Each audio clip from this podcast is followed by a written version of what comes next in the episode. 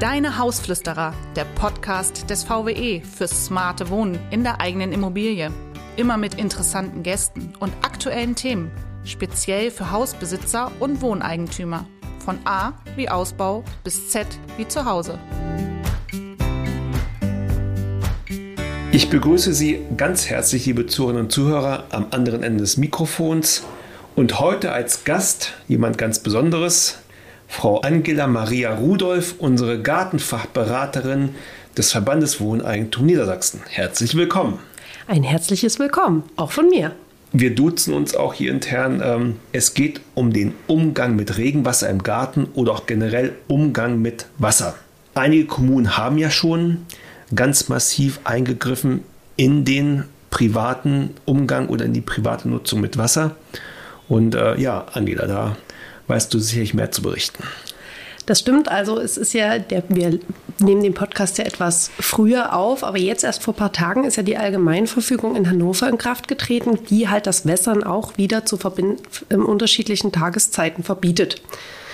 Und ich denke, deswegen greifen wir ein aktuelles Thema auf, was wichtig ist. Ähm, ich denke, jeder hat es voriges Jahr spätestens gesehen mit diesen trockenen Sommern, mit den Starkregenereignissen, die dann eintreten und auch teilweise sogar dann mit sehr trockenen Wintern. Also voriges ja nicht. Also da hatten wir ja Regeszeit, also 2022, 2023, Regenzeit Januar, Februar, da war es sehr nass. Und das sind einfach die Sachen, auf die wir uns jetzt langsam vorbereiten müssen. Genau, also da hat sich einiges getan in den letzten paar Jahren. Stichwort Klimawandel. Ähm, das haben wir jetzt gemerkt mit sehr heißen Sommern, wenig Niederschlag, wenig Wasser. Und da verändert sich auch einiges in den privaten Gärten der Menschen. Da muss man sich darauf einstellen. Also nicht nur vom Mindset her auf Neudeutsch, also wie man denkt über die Nutzung, sondern auch tatsächlich den Einsatz vom Wasser. Ähm, was früher selbstverständlich war, ist heute eben nicht mehr. Und äh, da gibt es ja einige durchaus handfeste Tipps, die man geben kann, wie man jetzt sinnvoll mit Wasser umgeht. Was wäre das zum Beispiel, so in drei Stichworten? Drei Stichworte. Drei Stichworte sind Auffangen, Speichern, Sparen. Und im Endeffekt ist mit diesen drei Worten schon alles gesagt, wie ich mit Wasser im Hausgarten umzugehen habe oder umgehen sollte. Also im, im Vergleich jetzt zu diesen sonnenscheinreichen und warmen Jahren 2018 bis 2022 ist das halt wirklich immer mehr in den Vordergrund gerückt. Und du hattest schon gesagt, immer mehr Kommunen und Gemeinden haben halt Auflagen zur Regenwassernutzung. Also früher war das ja gar nicht so thematisch ähm, äh, on vogue mit dem Wassersparen, aber jetzt wird es halt immer mehr und viele sehen schon, oh, mein Garten sieht gar nicht mehr so aus, wie er noch 2015 aussah, mhm. sondern es wird immer trockener, es fällt alles länger trockener und natürlich die Pflanzen leiden und die Menschen natürlich dann auch. Genau, das merke ich bei mir im eigenen Garten auch. Also der Garten wird immer öfter und immer länger, dann gelb. Und man versucht ja irgendwie das äh, Regenwasser, was da noch kommt, aufzufangen. Ich habe bei mir zum Beispiel so typische Regenwassertonnen, 150 Liter, vier Stück. Aber die reichen ja auch nicht äh, über den ganzen Sommer. Das reicht dann vielleicht für ein paar Wochen, wenn da kein Regen fällt. Und, und äh, jeder möchte seinen Garten immer zu jeder Jahreszeit im Sommer gerade bunt und schön haben. Ja? Und ähm, werden wir auch ein bisschen mal genauer bei diesen drei Stichworten, beim ersten Stichwort. Äh, was muss man tun? Was gibt es denn dafür für Tipps oder wirklich Vorgehensweisen? Wie muss man sich umstellen und einstellen jetzt im Hausgarten? Genau, also wir fangen mal mit dem ersten Wort an. Auffangen, also das ja. sagt es ja schon. Ich muss anfangen, niedrigschwellig aufzufangen, das Regenwasser, was noch vom Himmel fällt. Und das geht ganz einfach mit einer ganz altbekannten Regenwassertonne. Die kann ich anschließen mit einem Regendieb an ein Regenwasserfallrohr. Da gibt es auch wirklich schon Weiterentwicklungen von diesem Regenwasserdieb, dass wenn die Tonne voll ist, dass es nicht überläuft, sondern wieder zurück in das Regenrohr eingeleitet wird. Wenn ich merke, die Tonne reicht mir nicht, gibt es Möglichkeiten, mehrere Tonnen hintereinander zu stellen. Es gibt diese IBC-Container, die werden gerne genommen, weil da halt ein Kubik, also 1000 Liter reinpassen.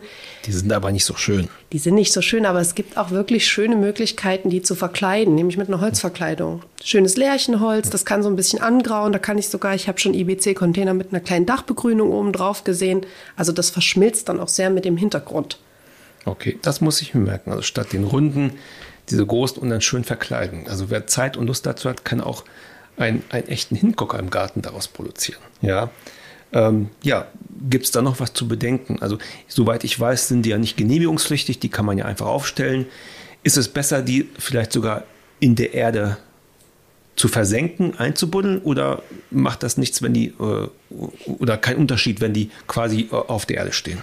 Also ich habe es halt definitiv einfacher, wenn die auf der Erde stehen, weil dann mhm. habe ich unten einen Hahn und dann kann ich Wasser ablassen. Mhm. Wenn die eingebuddelt sind, muss ich wieder mit Pumpen anfangen, dann brauche ich wieder Strom. Woher kommt der Strom? Das ist ja dann auch wieder dieser ganze Kreislauf.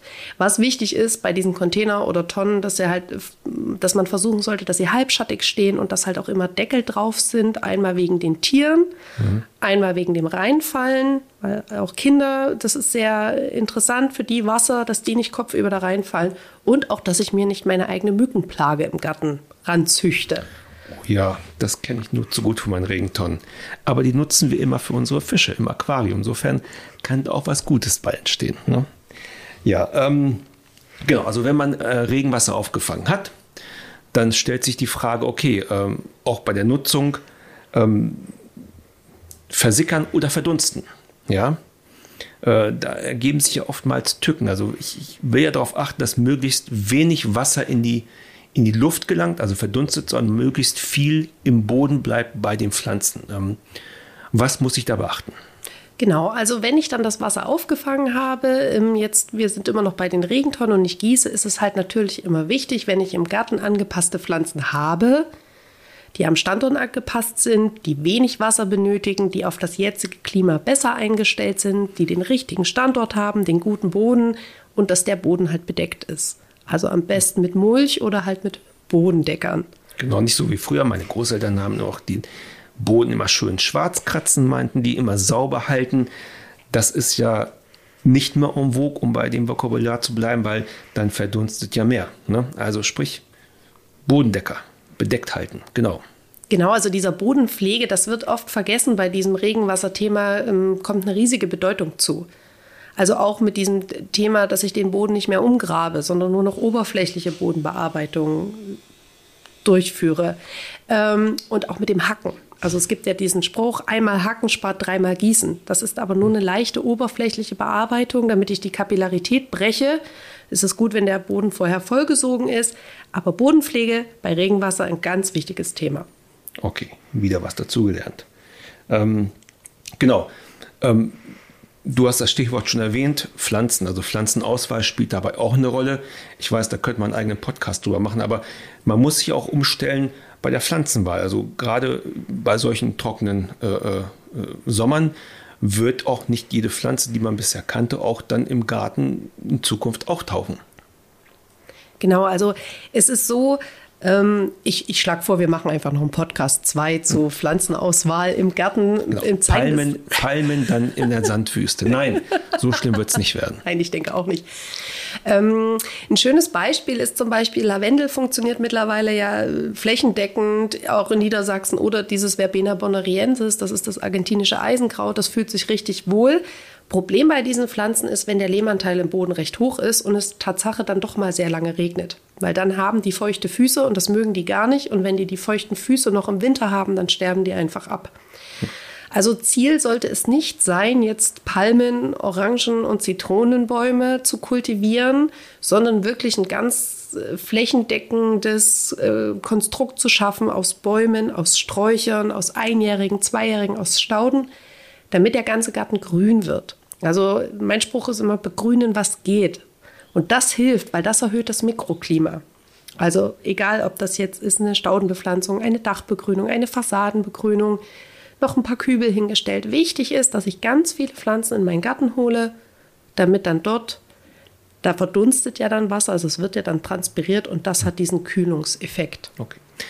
Das trägt natürlich auch zur Biodiversität bei. Auch ein ganz wichtiges Thema. Also man sieht, von einem Thema kommt man auf das andere, von Thema Wasser, das Thema Pflanzen, Biodiversität. Also das ist wie in der Natur selbst ein großer Kreislauf. Und wenn man den im Garten dann so darstellen kann, ist das ja umso besser und dann auf das Klima angepasst. Ähm, nun hat man aber nicht nur die trockenen Sommer, sondern es kann ja auch durchaus mal sein, das stellt man immer wieder öfter fest, wenn da mal Regen fällt, dann fällt er nicht nur so tröpfchenweise, sondern oft auch jetzt leider immer wieder als Starkregenereignis.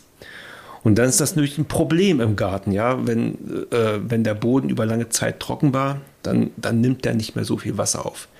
Ähm, was kann man denn vielleicht präventiv tun, um solchen Starkregenereignissen im eigenen Garten irgendwie äh, äh, was entgegenzubieten? Genau, also präventiv ist halt immer wichtig, dass man so wenig möglich äh, Fläche versiegelt im eigenen Garten. Und wenn schon ein Großteil der Fläche versiegelt ist, entweder über eine Entsiegelung nachdenken oder dann beispielsweise versiegelte Flächen auf Carports, Garagen, Mülleinhausungen wirklich dann mit Dachbegrünungen zu versehen, weil die haben dann diesen Speichereffekt. Das kann ich machen. Und ansonsten mh, mm, fällt uns das Regenwassermanagement der letzten Jahrzehnte ein bisschen auf die Füße, weil es einfach darum immer ging, viel Wasser ganz schnell aus den Städten, Kommunen rauszuleiten in großen Regenrohren und die dann in Flüsse einzuleiten. Und das hat halt jetzt Probleme hervorgebracht, nämlich dass die Grundwasserstände immer niedriger werden, weil einfach kein Wasser da ist, was durch diesen Bodenkörper nach unten sickert. Ja. Und dadurch, dass so viel überbaut ist, gelangen die recht schnell an ihre Kapazitätsgrenze. Und deswegen muss das Ziel sein, so viel wie möglich Wasser auf dem eigenen Grundstück versickern zu lassen. Und das kann ich durch viele Sachen machen, nämlich indem ich einen Großteil begrüne, durch Pflanzflächen oder indem ich dann halt Versickerungsmulden schaffe. Also da gibt es ja ganz viele Möglichkeiten, Versickerungsmulden, Flächenversickerungen. Dann gibt es für Böden, die große Lehmanteile haben, die einen schlechten Versickerungswert haben, gibt es dann Regulenversickerungen. Also da ist eigentlich auch für jeden Garten was Passendes dabei. Das ist ja auch spannend, weil bislang in vielen Kommunen auch eine Einleitungspflicht für Regenwasser und Oberflächenwasser gilt. Und da müssen die Kommunen vielleicht dann auch umdenken und das äh, Thema Versickerung auf dem eigenen Grundstück denn entsprechend in ihren Satzungen regeln. Also da ist ja nicht nur beim privaten Nutzer, sondern auch in der Kommune ein Umdenken gefragt und Anpassung äh, an die äh, ja, Gegebenheiten durch den Klimawandel. Ein sehr spannendes Thema, was man vielleicht auch in, in Zukunft anders mal beleuchten kann. Ähm, ja, ähm, und wenn wir schon bei dem Thema sind, hast du erwähnt, das Thema Gießen, ja, äh, Verhalten, also diese Verhaltensmaßnahmen. Was müssen die Leute dort umdenken? Jetzt Oder anders machen. Ja, jetzt, jetzt mache ich wieder äh, mich ein bisschen unbeliebt wahrscheinlich, aber es ist dieses große Thema Rasen. Das, das beschäftigt uns in der Bevölkerung ja immer sehr. Also das ist ja englischer Rasen. Englischer, das muss der englische Rasen sein. Genau, der muss richtig grün sein und vor Kraft strotzen und darf maximal vier Zentimeter hoch sein, am besten noch drei. Und das sind einfach so Themen und die tun auch ein bisschen weh, dass man sich daran umgewöhnt. Das wird es so wahrscheinlich nicht mehr geben wenn man diesen Punkt Regenwasser nachhaltig nutzen betrachtet, weil diese Rasenfläche enorme Kapazitäten dann einfach verschlingt. Die werden dann meist mit Rasensprengern äh, bewässert, dann am liebsten noch in der Mittagszeit, weil da hat man mal schnell Zeit. Und da muss einfach so ein Umdenken stattfinden. Also, Aber nicht zum Schottergarten. Um Gottes Willen. Nein. Nein, nicht zum Schottergarten, bitte. Das darf man ja auch gar nicht. Es ist ja auch verboten. Gibt es ja auch Gerichtsurteile dazu. Ähm, aber es ist einfach so, ähm, dieses Gießen, also ganz einfach gesagt, nur noch morgens gießen. Wenn ich das nicht schaffe, weil ich bin ja auch berufstätig, dann abends gießen. Dann ganz wichtig, durchdringend gießen. Was bedeutet das? Also man muss sich vorstellen, wenn ich ein Liter Wasser auf einen Quadratmeter äh, kippe, dann geht er ungefähr einen Zentimeter in den Boden. Das ist ganz schön wenig. Das ist genau, aber man muss sich das manchmal so ein bisschen versinnbildlichen, weil man kann sich es gar nicht vorstellen. Wenn ich jetzt mit einer Gießkanne, die, die hat 10 oder 20 Liter, je nachdem, und ich schütte das auf das Beet, dann denke ich, oh, jetzt habe ich aber viel gegossen, aber es reicht eigentlich überhaupt nicht, um an die Wurzeln zu kommen. deswegen sollte ich pro Gießkanne immer 30 bis 40 Liter auf den Quadratmeter aufgeben. Weil auch ganz einfach vorzustellen, die Wurzeln von den meisten Pflanzen, die sind so bei 20 Zentimeter und bei, von den Bäumen sogar bei 1,80 Meter. Und wenn ich die halt immer so verwöhne, indem ich denen jeden Tag so einen Schwapp gebe, dann ist das wie bei einem Menschen auf dem Sofa. Also wenn ich da liege und ich weiß, der kommt jeden Tag mit der Chipstüte vorbei, dann stehe ich auch nicht mehr auf. Und genauso machen das die Pflanzen. Warum sollen sie denn nach unten wachsen, wenn oben das Wasser jeden Tag kommt? Also ich muss auch Pflanzen ein bisschen trainieren und das schaffe ich auch, indem ich halt wirklich durchdringend oder wenn es geregnet hat und es hat nur sehr wenig geregnet, dass ich dann auch gleich wieder rausgehe und nochmal nachgieße, damit halt wirklich der ganze Körper, Bodenkörper vollgesaugt ist. Wenn ich Rechnen ist ja nicht immer meine Stärke, aber wenn ich das mal durchrechne, 30 Liter auf ein Quadratmeter, wenn ich nur 50 Quadratmeter zu gießen habe, da sind das schon 1500 Liter, die ich dort habe. Das ist eine ganz schöne Menge auf einmal. Und das wahrscheinlich mehrmals die Woche eigentlich.